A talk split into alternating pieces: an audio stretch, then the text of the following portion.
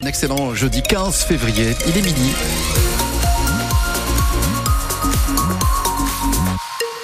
Et à midi, c'est le journal avec Margot Turgy. Bonjour Margot. Bonjour Sébastien, bonjour à tous. La météo aujourd'hui sur la Champagne Ardenne, c'est gris, c'est sec et c'est très très doux. On y revient à la fin du journal et on commence avec ce déplacement surprise pour Gabriel Attal dans la Marne ce matin. Oui, dans le sud de notre département, à Marny, près d'Orbel-Abbaye, avec au programme pour le Premier ministre, à moins de deux semaines du début du Salon de l'Agriculture, la visite d'une exploitation bovine et un échange avec euh, des exploitants. Bonjour Clément Comte.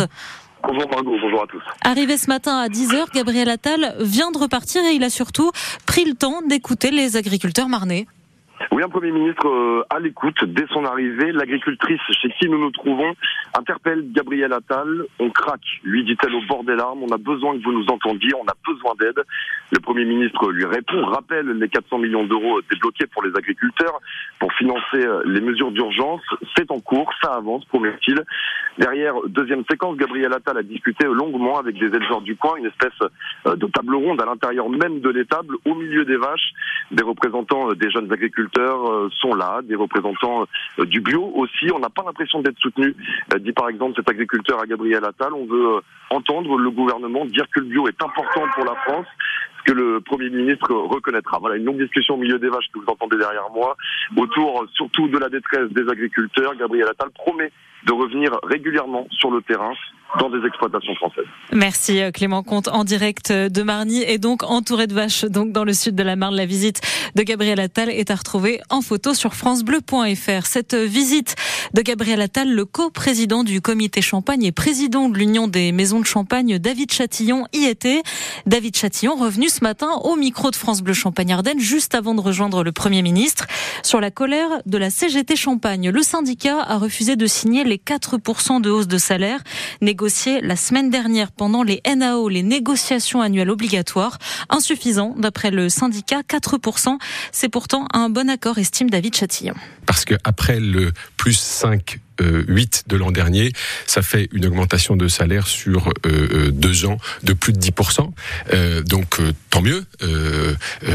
on pouvait le faire cette année, ce sera pas le cas tous les ans, mais alors il y a d'autres dispositions. Pour tout vous dire, j'ai pas bien compris pourquoi est-ce que la CGT n'avait pas signé cette, cet accord. Je pense qu'elle elle, n'en signera pas beaucoup en France parce qu'il n'y en aura pas beaucoup qui seront supérieurs à 4%. David Chatillon, le coprésident du comité Champagne et président de l'Union des maisons de Champagne, son interview est à réécouter sur l'appli ici. Les salariés du groupe Pernod Ricard, eux, ont encore réclamé une prime de partage de la valeur 2000 euros par salarié à l'occasion d'une nouvelle manifestation ce matin devant la maison Moum à Reims entre 9h et midi.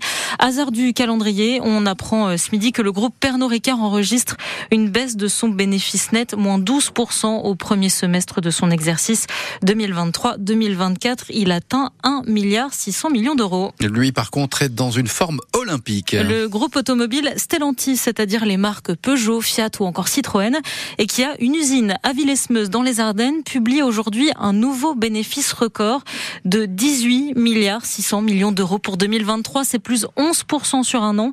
Alors le patron de Stellantis, Carlos Tavares, promet d'en faire profiter à ses salariés dans le monde entier. Pour euh, l'année 2023, au titre de cette année, nous allons verser à nos salariés pas moins de 1,9 milliard d'euros dans le monde entier au titre des primes de performance et d'intéressement. C'est important, ça veut dire que sur les trois premières années d'existence de Stellantis, nous cumulons de l'ordre de 6 milliards de euh, récompenses qui sont versées à nos salariés. Euh, c'est important de souligner. Nous avons également fait en sorte que nos salariés deviennent les actionnaires de l'entreprise avec un, un plan d'achat d'actions très généreux avec une décote de 20% et un abondement de, de 1000 euros par personne. Et au-delà de tout ça, euh, si nous zoomons sur la France, ça représente un intéressement de 4100 euros, soit euh, pas moins de 2,5 fois le salaire minimum de notre entreprise. Et donc c'est une c'est un retour que nous faisons à nos, à nos salariés que j'estime tout à fait tout à fait correct mmh. et tout à fait bien bien gagné. Carlos Tavares, le, patron du groupe automobile Stellantis. Sur les rails, le gros week-end de grève des contrôleurs de la SNCF commence ce soir à 20h. 3 sur 4 vont cesser le travail pour réclamer plus de primes et un meilleur partage des bénéfices de l'entreprise. Résultat, seul un TGV sur deux va circuler. Même chose pour les Ouigo. Pour savoir si votre train circule ou pas, on vous a mis bien sûr les détails sur francebleu.fr. Le droit de grève est un droit à valeur constitutionnelle, mais il est regrettable qu'il soit exercé au détriment de l'accès aux services publics, estime la région Grand Est dans un communiqué.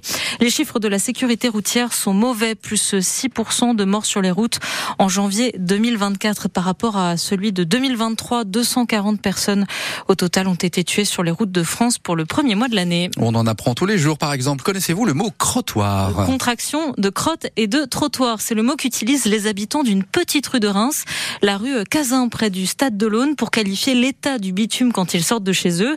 Et comme ils en ont ras-le-bol de tomber sur des crottes de chiens tous les deux mètres, ils ont eu une idée, coller des affiches humoristiques sur leur maison pour rappeler que le caca de Médor, eh bien, il se ramasse et ce n'est pas seulement sale, ça peut même être dangereux, estime Caroline, une de ses habitantes. Oui, ça peut être dangereux parce que on peut malheureusement marcher dedans et glisser et tomber et se fracturer quelque chose. Et on n'a pas envie, surtout que maintenant on commence à prendre de l'âge, on est moins moins souple. Euh, J'ai pas envie de me retrouver à l'hôpital aux urgences. Vous, ça vous est déjà arrivé de tomber à cause d'une crotte de chien? Non, non, ça n'est pas arrivé, mais je, enfin, je connais quelqu'un, mais c'était pas dans le quartier, à qui c'est arrivé et qui s'est retrouvé à l'hôpital avec euh, une cheville euh, cassée. La campagne de lutte contre les crottes de chiens sur les trottoirs de la rue Cazin à Reims est à retrouver en photo sur francebleu.fr.